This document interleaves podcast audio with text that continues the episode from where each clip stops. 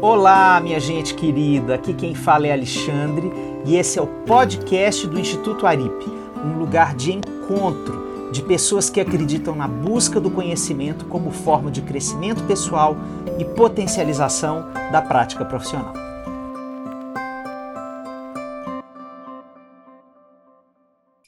Olá, pessoal. Estamos aqui com mais um podcast do Instituto Aripe. Eu sou a Cel Bonassi, psicoterapeuta e especialista do ARIP, e convidei a Lua Lopes para bater esse papo comigo sobre resiliência. Vou deixar a Lua se apresentar. Olá, que prazer estar aqui. Queria agradecer esse convite dessa minha grande amiga. Eu sou a Lua Lopes, escritora e mentora de marcas. Bem-vinda! Obrigada! delícia. Uma delícia poder conversar com você, Lu. Eu acho que na semana passada, quando eu convidei a Lu, ela, a gente já entrou em grandes papos, assim, começamos a lembrar vários, de vários momentos que atravessamos juntas, e eu pude ver toda a transformação que a Lua passou e me identifico muito, porque também passei pelas minhas, que ela pôde acompanhar, então a gente achou que faria sentido essa conversa aqui para vocês. É, e hoje a gente vai falar sobre resiliência, e acho que é isso. É, eu e a Cel somos amigas de muito tempo, né? amigas né? resilientes. Muito tempo, amigas resilientes. Quanto tempo? É... Mais de uns 17 anos? Não sei, por aí 17. Talvez. Sim, sim, muito 17 tempo. anos. É, encontros e desencontros, idas e vindas, né? Morando fora, sim. voltando, enfim. Mas somos as duas passaram por muitas mudanças de carreira, muitos momentos de vida de muitas transformações. Então a gente sentiu que faria muito sentido falar sobre esse assunto. Né? E um assunto que está tão em evidência agora na pandemia, nosso primeiro bate-papo sobre resiliência, falamos muito sobre pandemia, né, Lu? Aí a gente resolveu fazer um segundo, um segundo bate-papo com a ideia de não falar tanto da pandemia, que é um assunto que a gente já está todo mundo saturado, mas que não deixa de ser um período que nos cobrou, cobrou de todo mundo e colocou todo mundo à prova, né? Sim, com certeza. Mas para além disso, né, existem situações na vida de todo mundo e algumas muito específicas da vida da mulher que a gente escolheu trazer né, para conversar, para fazer essa troca aqui. Sim. Nós pensamos em começar falando um pouco do que é resiliência, né? Uh, o que, que a gente entende por resiliência? E acho que a Lu, com a sua formação em biologia. É, sou bióloga de formação, a minha, me formei em biologia e acabei fazendo mestrado, doutorado, pós-doc, fiquei uns 10 anos na área acadêmica.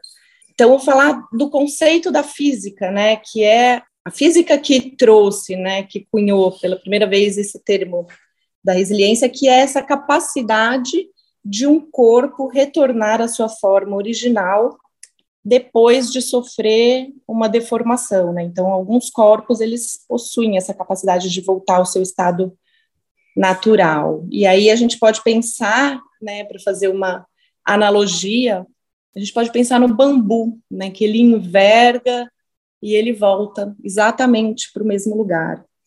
Mas dentro do dentro da psicologia, a gente entende a resiliência de uma forma um pouco diferente, e quem vai falar é a Cel. Até porque acho que de todos os corpos que buscam essa volta ao estado natural, o nosso é o que nem que nós nem que a gente queira muito, ele não vai voltar para a forma natural. E a nossa psique, nosso corpo biológico não permite, né? Então, psiquicamente, o que a gente entende por resiliência é que cada momento que a gente passa de adaptação é uma transformação, é uma evolução a gente pode voltar, mas a gente volta num outro estado e num estado evolutivo, a, mesmo não parecendo ser uma evolução, né? Muitas vezes a gente, ser humano, entra em contato com uma sensação de um processo de involução. Parece que a gente está regredindo, parece que a gente está voltando a estaca zero, parece que a gente está perdendo aquilo que a gente conquistou, parece que a gente está desaprendendo, né? Mas não, tem todo um, um processo de adaptação para uma certa evolução, para uma certa transformação, para uma ressignificação do que é, para um renascimento. E por isso a gente pensou em trazer alguns exemplos, conversando com a Lu, a Lu escolheu três três períodos da vida dela, né, onde ela sentiu que ela precisou passar por grandes transformações, para a gente poder apalpar um pouco, né, esse termo não ficar tão psíquico, tão, tão abstrato. Sim, e um dos, uma da, um dos momentos que eu escolhi trazer é, foi a maternidade. Né? A maternidade sempre foi, na minha vida, um desejo muito grande. Desde que eu me conheço, desde muito pequena, eu sempre tive um grande sonho de ser mãe. Então, quando eu me tornei mãe, aos 31 anos, eu precisei viver completamente essa fase. É, junto com a maternidade veio também a realização de um sonho, que foi entrar numa grande empresa. Minha filha tinha três meses quando eu comecei a trabalhar na Natura, e ali eu vivi durante três anos é, um embate dentro de mim, né? Então eu eu estava trabalhando e me sentia mal por não estar em casa, e quando eu estava em casa, a minha cabeça ficava no trabalho, e acabei dentro da dentro da Natura, eu tive meu segundo filho, e quando ele tinha um ano, eu desisti do trabalho, e eu precisei mergulhar profundamente nessa nessa nesse, nessa realização desse grande sonho, né? Ponderei muito e, claro, tive a oportunidade, tive o apoio também do meu marido para poder fazer essa escolha. E eu fiquei mergulhada assim, e eu falo que eu ainda estou, né? Eu, eu nunca saí completamente, né, dessa. Nunca voltei a trabalhar período integral, enfim, eu sempre. Eu preservo muito esse tempo esse tempo com as crianças, enfim, que já não são mais crianças, mas foi um momento que eu tive que aprender a viver com muito mais coisas de um lado e muito menos de outro, né? Então foi um processo que a Cel acompanhou. Ela foi minha companheira de amamentação. Eu era companheira de amamentação. E eu lembro que ela foi uma das pessoas, das primeiras amigas minhas a ter filho, né? E nesse período eu trabalhava na Unilever, também no mundo corporativo, e consegui imaginar a, o duelo que ela estava vivendo, né? Tanto que eu larguei essa, larguei o mundo corporativo quando meu primeiro filho nasceu, também para mergulhar nessa nessa maternidade de uma forma é, muito intensa. E o que, que eu sinto hoje, né, nesse lugar de terapeuta, é até interessante, assim, né, falar como construiu, como que isso se construiu dentro de mim, né, eu acho que a partir do meu caminho terapêutico, é, eu não tinha dúvida que tudo que eu levava e tudo que eu investigava estava atrelado ao meu pai, minha mãe, minha família, né, a minha, minha família, meus avós e, enfim, todo esse fio e, e, me veio esse despertar agora, sendo mãe, como é que eu vou liberar meus filhos, meus bebês, das minhas neuroses, das minhas crenças, né, dos meus é, sintomas neuróticos, dos meus medos, enfim. E essa foi um pouco da minha busca, daí que nasceu o meu curso Espelho Meu, Espelho Seu, e daí que nasceu, daí que eu fui chamada de volta para o consultório, né, é, para os atendimentos, assim. E o que que eu sinto hoje, né, olhando um pouco desse, com esse óculos de terapeuta, né? O que eu sinto hoje que contribui para uma pessoa atravessar é, situações de, enfim, de dificuldade, né? De impotência. Então, dentro do próprio consultório, né? Como é que um terapeuta é, lida com uma questão é, ou com um paciente ou um caso, né? Ou, ou um acontecimento, né, que às vezes também tem acontecimentos dentro do consultório, né, um, uma, uma, uma, agressão, uma violência, um, uma desistência, né, é, e a gente, eu fui entendendo que a gente, se a gente buscar ter um estado de consciência, um estado de awareness, um autoconhecimento, né, quanto mais a gente é, ampliar um pouco esse, esse saber sobre nós mesmos, né? Maior vai ser a tendência da gente não lutar contra aquilo que nos acontece, né? E sim processar aquilo como algo que faz parte da vida e processar aquilo como um, um de um jeito que a gente não se torne prisioneiros daquele fato ou daquele acontecimento, né? Que aquilo não se torne uma armadilha para gente, né? Então, o que, que você sente, Lu? Assim, eu acho que é isso. A, a maternidade, para mim, ela teve né, essa importância muito grande. Um, uma fase da minha vida em que eu fiquei muito mergulhada, mas eu também comecei a trabalhar muito cedo. Meu primeiro trabalho eu tinha 16, 17 anos, então foi a primeira vez que eu me vi sem estar produzindo alguma coisa. Então, no tempo que eu tinha, no pouco tempo que eu tinha, enquanto eles estavam ou na escolinha ou dormindo, eu gostava, eles eu colocava eles para dormir muito cedo, eles tinham o hábito de ir muito cedinho para a cama, então eu aproveitava aquele tempo, aquela noite, eu entrava mais na noite, assim, pensando o que, que eu gostaria de fazer, e foi quando eu acabei entrando na, no empreendedorismo. Então, eu tive a minha primeira empresa, abri minha primeira empresa, é, que foi um ateliê de festas infantis, chamado Ateliê Felicidade, e foi uma fase muito importante da minha vida, assim, onde eu conseguia não só uh, conciliar a maternidade com o trabalho, mas o meu trabalho ele era muito permeado pela maternidade, mesmo pelo fazer, pelo brincar com as crianças, né? Eles estavam, eles entraram numa, a gente optou pela escola Waldorf, então uh, o próprio ateliê Felicidade, as festas infantis, as decorações que eu montava, elas eram sempre em conjunto com as crianças e com muito fazer manual. Então, aquilo me alimentou muito durante vários anos. Foi uma experiência. Mas quando a gente estava muito... conversando, em algum momento você disse que você sentiu falta da mulher.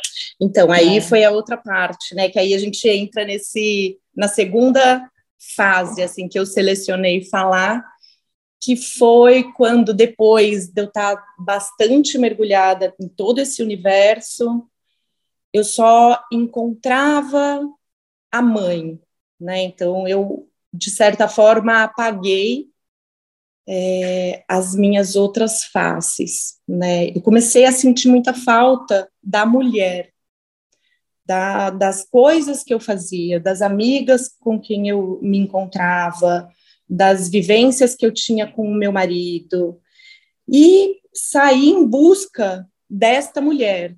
E eu acho que essa é uma fase muito difícil é uma fase muito difícil na vida da mulher e é uma coisa que às vezes a gente entra e a gente não percebe o quanto que a gente está profundo na maternidade. E eu precisava dessa profundidade, então eu me permiti. E aí, quando eu percebi que eu tinha apagado essa outra face minha, aí foi essa segunda é, esse segundo chamado aí, né, onde eu precisei de resiliência para abrir espaço. É que você abriu, vida. foi uma época que você abriu a franquia, né? Aí eu abri uma franquia, eu fechei o ateliê. Para mim foi um encerramento de um ciclo, foi muito doloroso porque eu era tinha eu tinha uma casinha, eu tinha um espaço físico, era muito apaixonada por aquilo, mas eu entendi que era um ciclo que tinha se fechado. E da nossa conversa foi legal, Lu, quando você falou nossa céu, quando eu fechei a franquia, é, a casinha parece que assim você, ela fechou no momento que você, a casinha, né, o ateliê, ela fechou no momento em que você queria sair da infância. Eu queria né? sair da infância. E queria crescer junto com seus filhos. Então, Eles também estavam iam... saindo da primeira Exato, infância. Seus né? filhos iriam adolescer e você estava sentindo falta da mulher. Sim, né? Sim. E aí veio esse movimento dessa franquia que você abriu, e eu lembro quando você me contou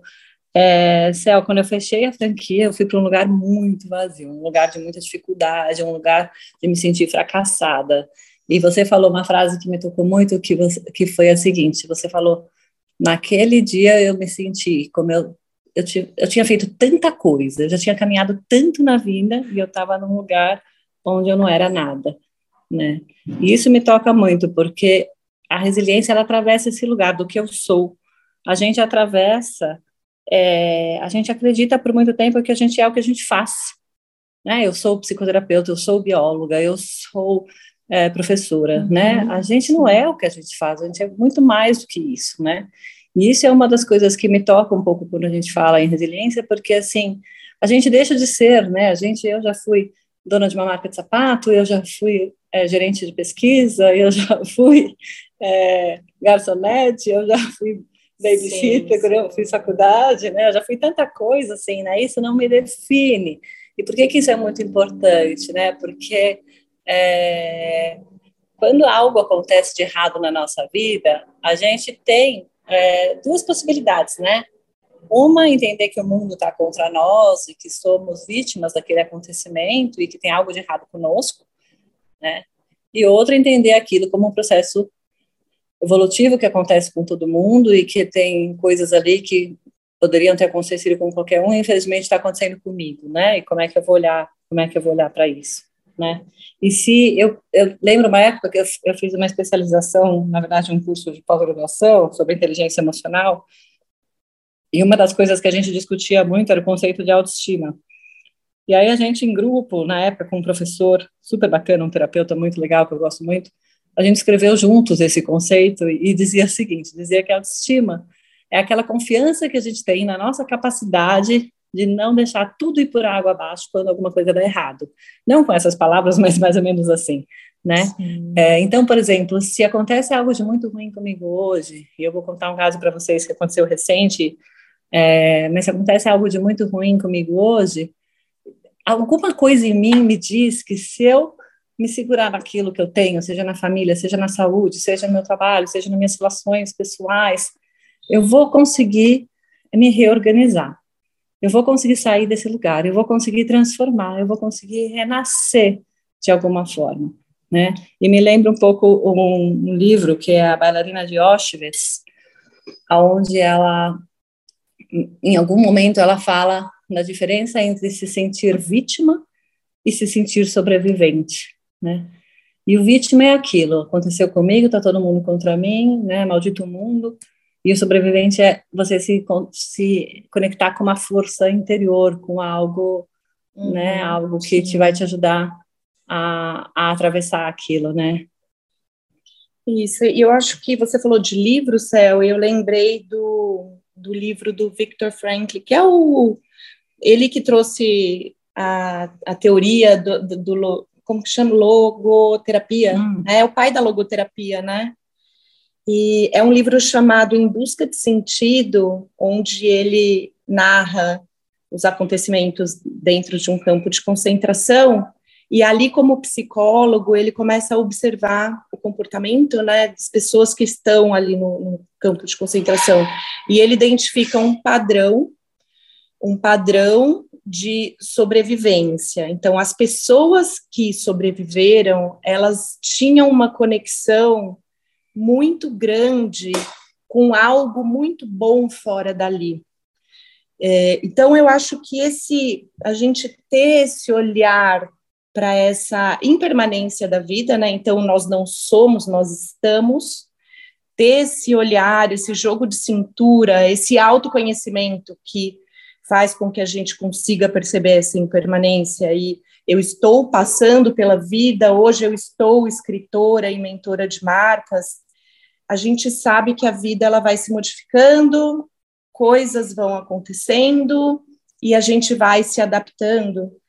Uh, mas ter algo, né, que nos que nos chame, algo que seja muito importante para a gente, que dê essa força, algo que seja um propósito maior, faz com que a gente tenha uma, um olhar mais para o copo cheio, né? Para, ok, eu vou passar por uma situação, eu preciso ser resiliente, então vamos lá. Eu sei que a hora que eu ultrapassar essa barreira, eu vou chegar num lugar onde eu não vou ser voltar para minha conformação normal.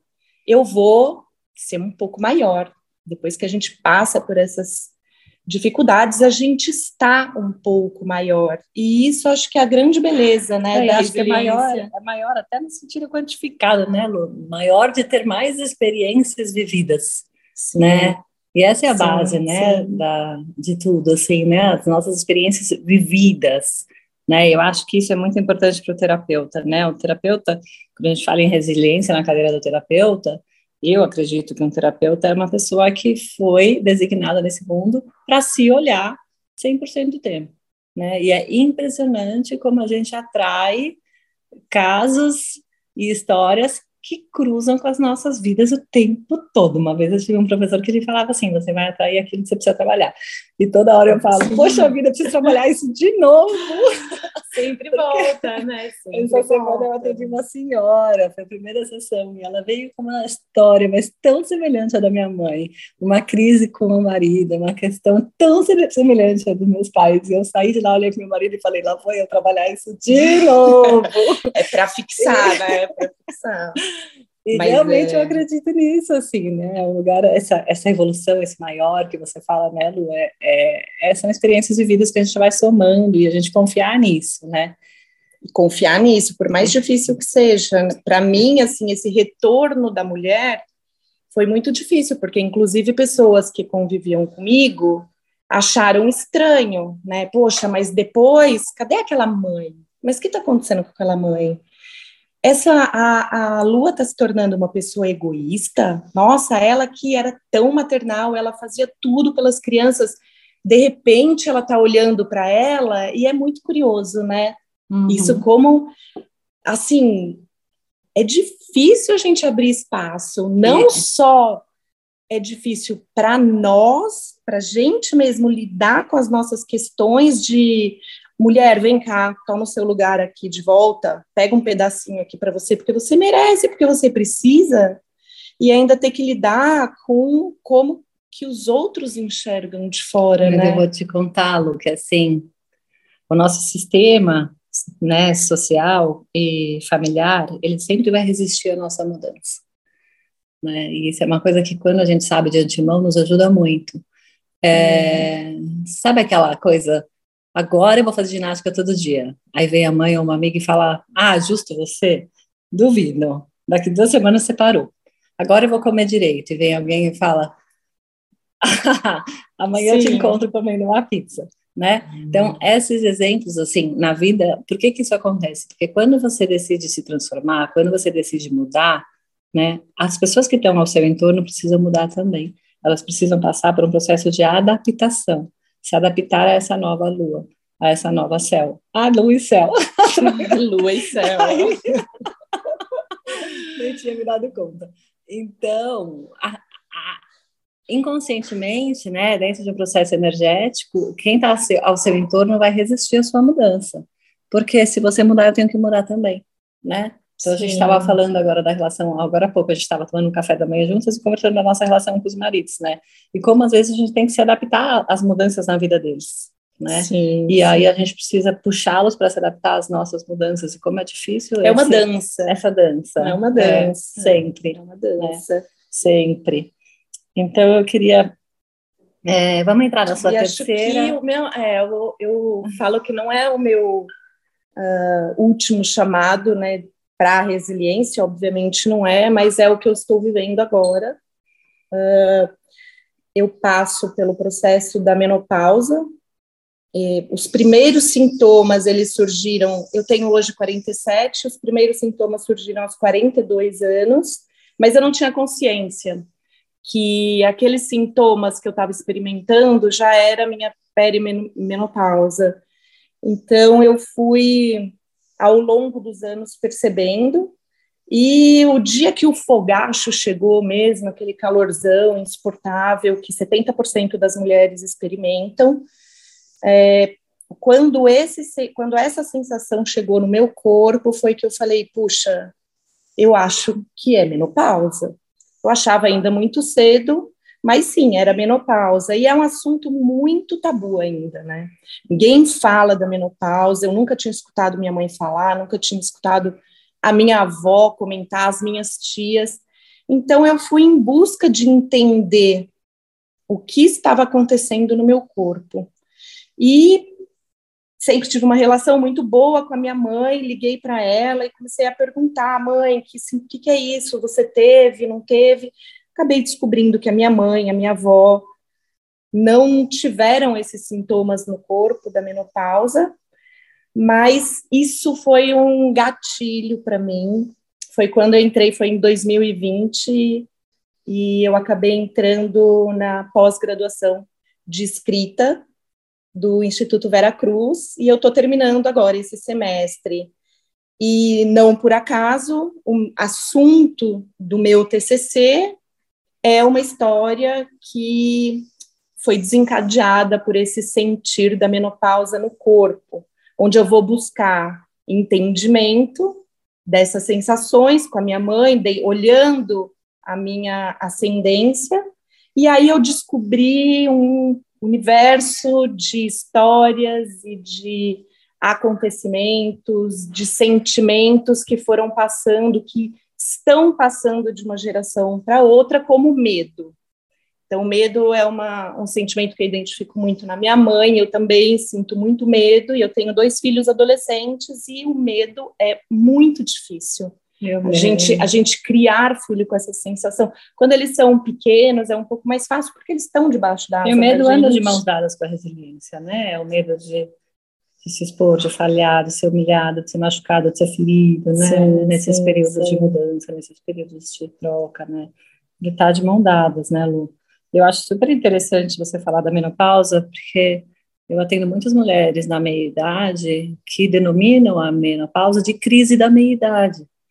E eu acho é, curioso, isso me ocorreu agora nessa conversa, que quando você coloca o nome de crise na meia-idade, você já está é, desviando, desviando, da menopausa. do estado de um processo natural evolutivo orgânico, Sim. né?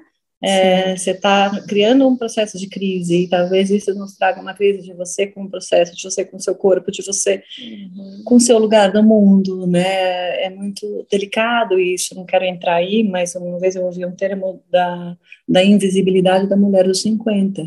E aquilo me chamou muito a atenção. Sim. É, Para mim, assim, é. essa fase da menopausa é a morte da mulher capaz de de se reproduzir. Né? Então é como se a gente morresse mesmo. Sim. Que sentido eu tenho na vida se eu não posso criar mais nada? Sim. E aí ter, ter o entendimento né, do quanto que essa menopausa pode despertar é.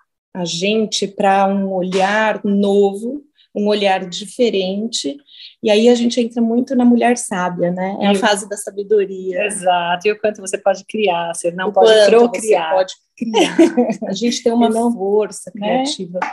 muito grande. E aí é isso, né? Como que você enxerga o copo meio cheio, o copo meio vazio? Então é difícil porque o, a, o sintoma no corpo ele é difícil da gente lidar. Não são, não são sintomas. Para mim, os piores sintomas da menopausa foram a angústia, a confusão mental e o calor.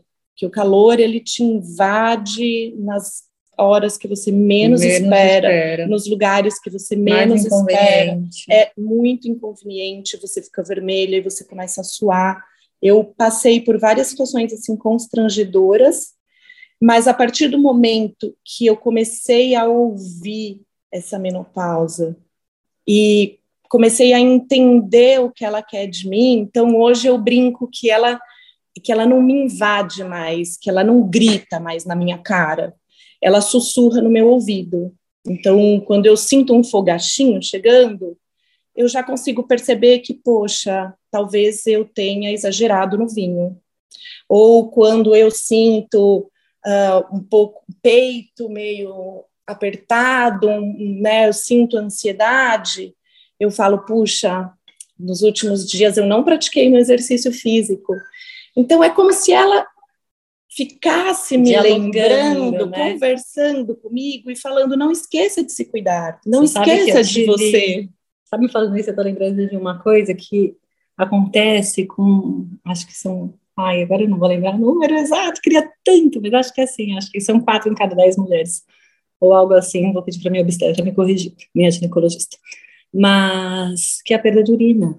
Ah, então, foi meu eu primeiro sintoma. por situações Segundo. super desconfortáveis Segundo. com a perda da urina. E aí hoje, esses dias eu fui fazer um, fui participar de um grupo aqui do condomínio, eu acabei de mudar de casa, estava querendo conhecer gente, e o professor falou, você faz esporte de impacto? Você pode pular? E me deu a corda para pular. E aí eu falei assim: condições de pular eu tenho, mas depende se minha bexiga está cheia ou vazia.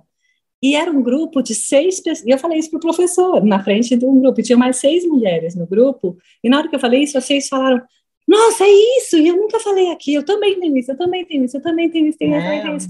Eu falei, gente, para eu entrar nesse grupo, eu preciso entrar devagar, eu preciso entrar com o que o meu corpo dá conta, né? E essa escuta do corpo, é, né? É fundamental. Das sensações, do medo, também é fundamental para a gente atravessar esses processos, né? Se é momento de recolhimento, se é momento de atirar, e o expor, eu queria muito terminar essa, esse encontro, Lu, porque eu acho que a gente nem tem mais muito tempo, falando do expor, e até porque foi nesse encontro com o expor e falar sobre que me deu o insight de convidar você para esse podcast, né? É, a escrita como um processo curativo, né, de atravessar esses períodos de adaptação então, e de dificuldade, né? Então, recentemente eu passei por uma situação muito, muito constrangedora, muito difícil para mim. Eu estava fazendo pa parte de um grupo com 30 analistas e a gente tinha que apresentar um projeto.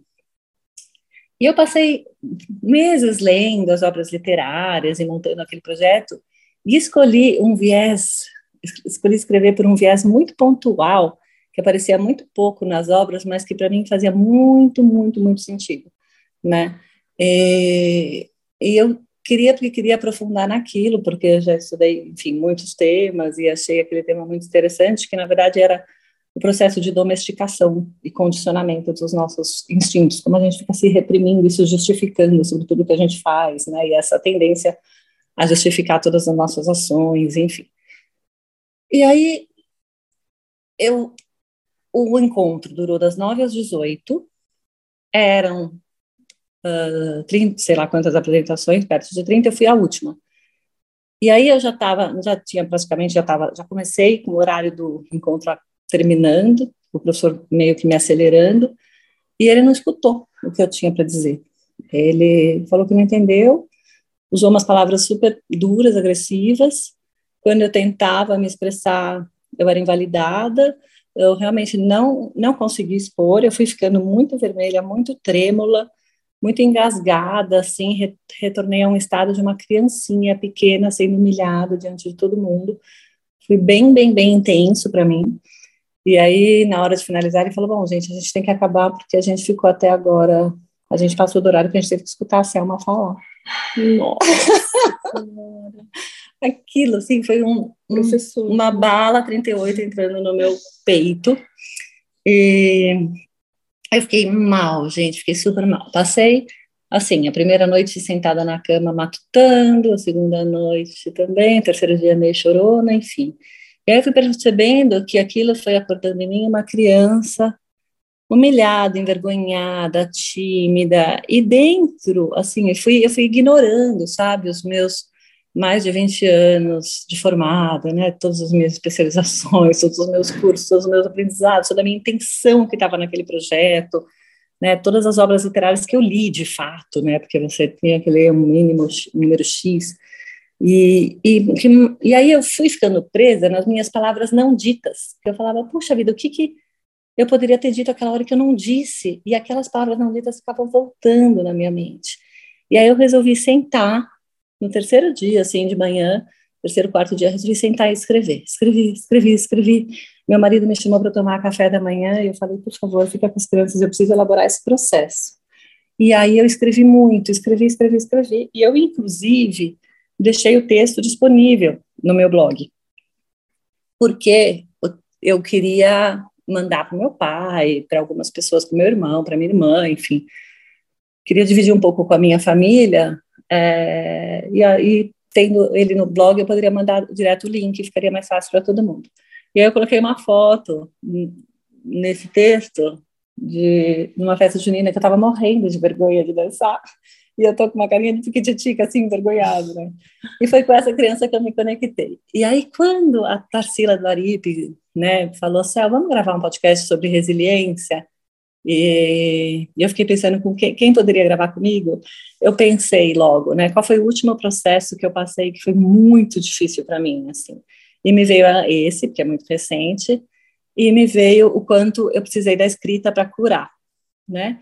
A escrita como um caminho de cura, a escrita como um caminho de deixar de cantar e assimilar tudo aquilo que eu vivi, e a escrita como uma potência de exposição daquilo, porque quando você tira de você e começa a dividir com o mundo, você percebe que aquilo não é só seu. Né? Naqueles três dias eu tinha recebido mensagens de muita gente que não me conhecia, mas que estava presente, falando: Céu, me encontrei um trabalho de doutorado com o seu tema que você propôs, olha só, Céu, eu sinto muito. E as pessoas discutindo se houve abuso de poder, se não houve abuso de poder, e muita gente engajada comigo. E aquilo foi me dando energia, e eu fui entendendo que aquilo lá, muito do que aconteceu ali, talvez eu tenha viajado, talvez eu tenha querido, querido é, talvez eu tenha complexificado demais, mas muito não era meu também, né? Tem a parte do receptor, tem a parte do comunicador, uhum, né? A gente estava dividido ali. E aí eu lembrei de você nessa potência da escrita para atravessar processos de sim, desafios. Sim. E foi por isso que eu quis te convidar para estar aqui comigo hoje. é, a escrita é minha medicina, eu brinco, né? Que a escrita ela é a minha medicina, é o que faz dentro desse projeto, dentro dessa pós, é, foi a escrita que me conduziu até essa consciência, até esse despertar do que a menopausa é na minha vida, e é a escrita que guia esse meu processo dentro da mentoria de marcas. Então, todas as vezes que eu vou trabalhar uma identidade visual nova, uh, nós começamos sempre pelo processo da escrita, porque a escrita leva a gente para dentro, é um caminho de volta para casa. E hoje as pessoas estão com a janela, todas as portas, tudo aberto por fora. Todo mundo busca referência fora para uh, para expressar as suas marcas, né? Seja uma marca corporativa ou pessoal. Então todo mundo busca muita referência fora. E eu trago uma proposta muito na contramão, que é vamos fechar tudo, vamos fechar portinhas, janelas e vamos olhar para dentro, vamos abrir gavetas, vamos abrir as portas, vamos ver o que é seu de verdade. E é a escrita que proporciona esse, essa expansão do olhar interno. E é aí que eu falo que mora a magia do negócio, né? Porque a gente consegue identificar é, símbolos, palavras, interesses, um tipo específico de olhar que é só daquela pessoa, as cores que são realmente daquela pessoa, uns elementos que a gente pode trabalhar que representam aquela pessoa. Então, a minha marca também, eu fiquei um tempo sem atender ninguém, só fazendo esse processo de autoconhecimento e de escrita para eu chegar na minha marca. Então, hoje eu me comunico com ela de uma maneira muito mais forte, mais verdadeira. Por isso que eu chamo de medicina. E Lu, você fala que é, é, é o caminho de volta para casa, e eu falo que é o caminho de encontro com o mundo. Porque no consultório, quando eu trabalho a escrita terapêutica, né, e aí a gente pode dar alguns exemplos, assim, é, é você voltar para casa para poder para poder voltar para o mundo, para poder sair. Né? Mas aí quando você volta então, para o mundo, você sabe quem você é. é. E aí você se identifica ou não com o que está fora, Exato. mas você não deixa que só o externo fique te permeando. Sim, é lindo esse e te, processo, e te né? transtornando. Né? eu acho que um outro podcast que é sobre escritas terapêuticas, Ai, né? Nossa, a gente dá várias dicas, assim, de como Sim. trabalhar a escrita dentro do consultório, dentro da clínica, né? Eu uso bastante a escrita, tanto para tirar raiva, tanto para poder falar, tanto para poder integrar o que você detesta e o que você odeia sobre alguém, né? Pai, mãe, uhum. né? A escrita, a meditação escrita num processo é, aleatório, né? Então escreve sem fluxo parar, de consciência, fluxo de consciência. Era deixa, como escrevia Virginia deixa, Woolf, deixa sair, uhum. né? Vamos ver o que vem. É, esses dias eu fiz uma, uma coisa super interessante. Eu estava com uma paciente discutindo, ela trouxe um caso da, da família dela e a gente entrou no dinheiro. E enquanto ela falava, eu escrevi um texto sobre o dinheiro, personificando o dinheiro. Então, eu construí um diálogo com o dinheiro, é, e aí, quando ela acabou, eu li para o dinheiro, como se o dinheiro fosse uma pessoa, o que eu tinha escrito. E ela super ficou tocada com aquilo e falou assim: essa é a minha relação.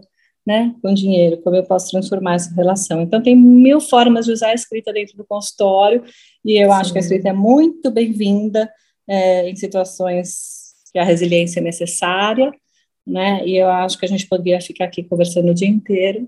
Poderia, não pode. poderia, mas a gente não pode. mas se eu pudesse deixar assim um, um último pensamento é uh, os momentos difíceis que exigem resiliência da gente, eles, eles tendem a ser muito bonitos quando a gente tem esse olhar essa ampliado, abertura. essa abertura, e a gente consegue olhar para a situação difícil e falar: tá bom, o que isso está querendo me ensinar? O que eu preciso aprender com essa situação?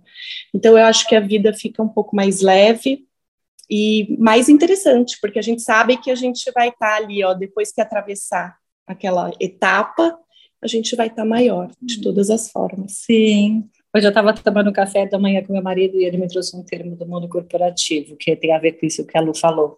Né? Ele falou, a gente ajuda as pessoas a criarem um mindset de growth, de crescimento, as pessoas ficarem com a mentalidade aberta para o crescimento, né? É, então, você confiar de que se você está recebendo algo negativo, se algo está difícil, que isso seja para o seu aprendizado, né? Versus o fixed mindset, que é a mentalidade fixa, onde você fica aprisionado e não consegue sair daquilo. Né? Então, fica aí algumas dicas, alguns caminhos. Estamos aqui, né, Lua? Sim. Para o que vocês precisarem. Um prazer enorme falar com você. Ai, adorei. Obrigada, Aripe, mais uma vez Obrigada. pela oportunidade. E é isso, espero que tenham gostado. Um beijo. Obrigada, adorei estar por aqui. Um beijo.